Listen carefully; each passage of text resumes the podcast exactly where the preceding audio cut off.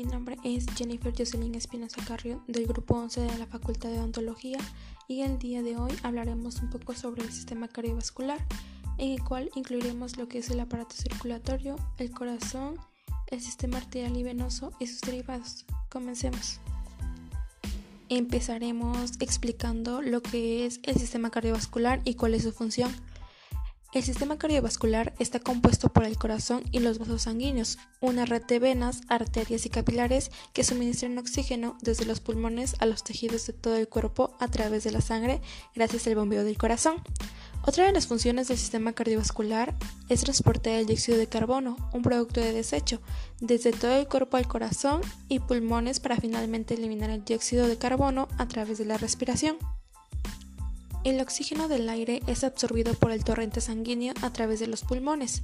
Cuando llega a los pulmones es cuando empieza la función del aparato cardiovascular, ya que es ahí donde la sangre no oxigenada se oxigena y regresa al corazón. Es entonces cuando en el sistema cardiovascular el corazón bombea la sangre rica en oxígeno y en cada latido la hace fluir a través de una red de vasos sanguíneos y ramas hasta llegar a los tejidos, incluyendo los órganos, músculos y nervios de todo el cuerpo. Iniciando con el primer subtema que es sistema circulatorio, este transporta líquidos por todo el organismo. El corazón y los vasos sanguíneos componen la red de transporte de la sangre. La sangre lleva nutrientes, oxígeno y productos de desecho hacia y desde las células. Hay tres clases de vasos sanguíneos, que son las arterias, venas y capilares. La sangre a alta presión sale del corazón y se distribuye por todo el cuerpo mediante un sistema ramificado de arterias de paredes gruesas. Los vasos de distribución finales o arteriolas aportan la sangre rica en oxígeno a los capilares. Estos forman un lecho capilar en el cual se produce el intercambio de oxígeno, nutrientes, productos de desecho y otras sustancias con el líquido extracelular. La sangre del lecho capilar pasa a vénulas de paredes delgadas, semejantes a capilares amplios.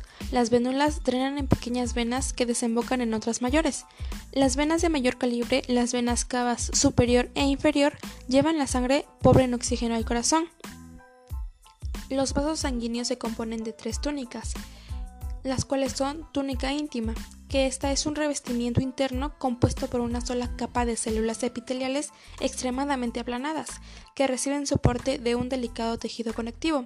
Los capilares se componen solo de esta túnica, además de una membrana basal de soporte en los capilares sanguíneos. La siguiente es la túnica media, que esta es una capa media compuesta principalmente por músculo liso. La siguiente capa o túnica es de adventicia, esta es una capa o lámina más externa de tejido conectivo.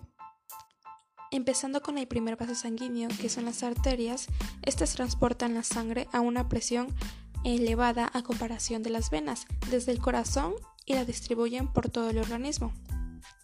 Existen tres tipos de arterias. La primera son las grandes arterias elásticas, las cuales poseen numerosas láminas de fibras elásticas en sus paredes. Las siguientes son las arterias musculares de calibre mediano. Estas tienen paredes que principalmente constan de fibras musculares lisas dispuestas de forma circular.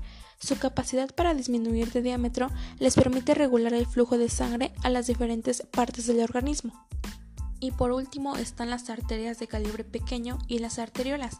Estas son relativamente estrechas y tienen unas gruesas paredes musculares. El siguiente vaso sanguíneo son las venas, que estas devuelven la sangre pobre en oxígeno desde los lechos capilares al corazón, lo que les confiere su aspecto de color azul oscuro. Hay tres tipos de venas, las vénulas, las venas medianas y las venas grandes. Las vénulas son las venas de menor tamaño, estas drenan los lechos capilares y se unen con otras similares para constituir las venas pequeñas. Estas son tributarias de venas mayores que se unen para formar plexos venosos, como el arco venoso dorsal del pie. Las venas medias drenan los plexos venosos y acompañan a las arterias de mediano calibre. Las venas medias poseen válvulas venosas o pliegues pasivos que permiten el flujo sanguíneo hacia el corazón, pero no en dirección opuesta.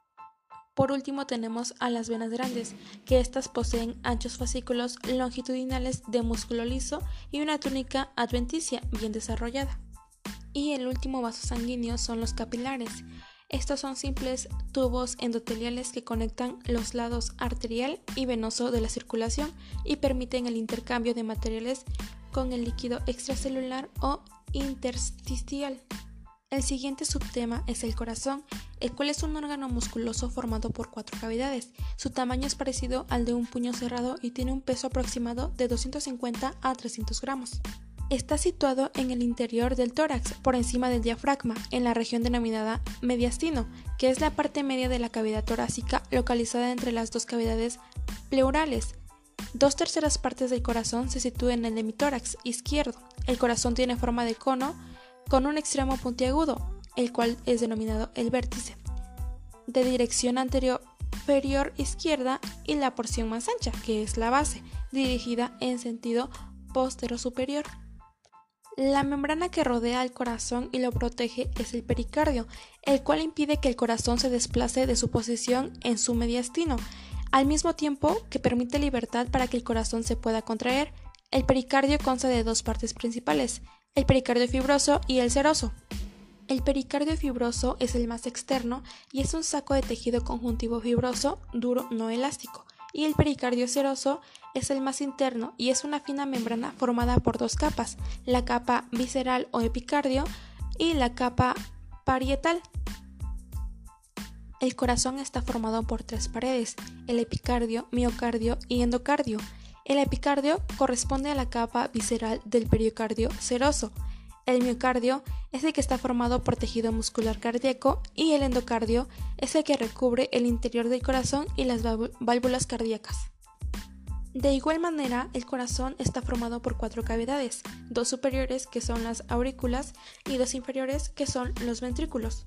La aurícula derecha es una cavidad estrecha de paredes delgadas que forma el borde derecho del corazón y está separada de la aurícula izquierda por el tabique interauricular. Recibe sangre de tres vasos, la vena cava superior e inferior y el seno coronario. La sangre fluye de la aurícula derecha al ventrículo derecho por el orificio aurículo ventricular derecho, donde se sitúa la válvula tricúspide, la cual recibe este nombre porque tiene tres cúspides. El ventrículo derecho es una cavidad alargada de paredes gruesas que forma la cara anterior del corazón. La aurícula izquierda es una cavidad rectangular de paredes delgadas que se sitúa por detrás de la aurícula derecha y forma la mayor parte de la base del corazón. El ventrículo izquierdo es una cavidad que constituye el vértice del corazón, casi toda su cara y borde izquierdo y la cara diafragmática. Como último subtema tenemos el sistema arterial y venoso. La inervación del corazón está constituida por fibras nerviosas autónomas, tanto del sistema parasimpático como del sistema simpático, que forman el plexo cardíaco. Las ramas del plexo cardíaco inervan el tejido de conducción, los vasos sanguíneos coronarios y el miocardio auricular y ventricular. Las fibras simpáticas proceden de los segmentos medulares cervical y torácico. La inervación parasimpática deriva de los nervios vagos o X parcranial. Irrigación en la parte inicial de la aorta ascendente nacen las dos arterias coronarias principales, la arteria coronaria derecha y la arteria coronaria izquierda. Estas arterias se ramifican para poder distribuir la sangre oxigenada a través de todo el miocardio. La sangre no oxigenada es drenada por venas que desembocan el seno coronario, la cual desemboca en la aurícula derecha. El seno coronario se sitúa en la parte posterior del surco auriculoventricular. Por último tenemos al sistema de conducción cardíaco. Las fibras autorrítmicas o de conducción son capaces de generar impulsos de una forma repetida y rítmica y actúan como marcapasos estableciendo el ritmo de todo el corazón y forman el sistema de conducción cardíaco.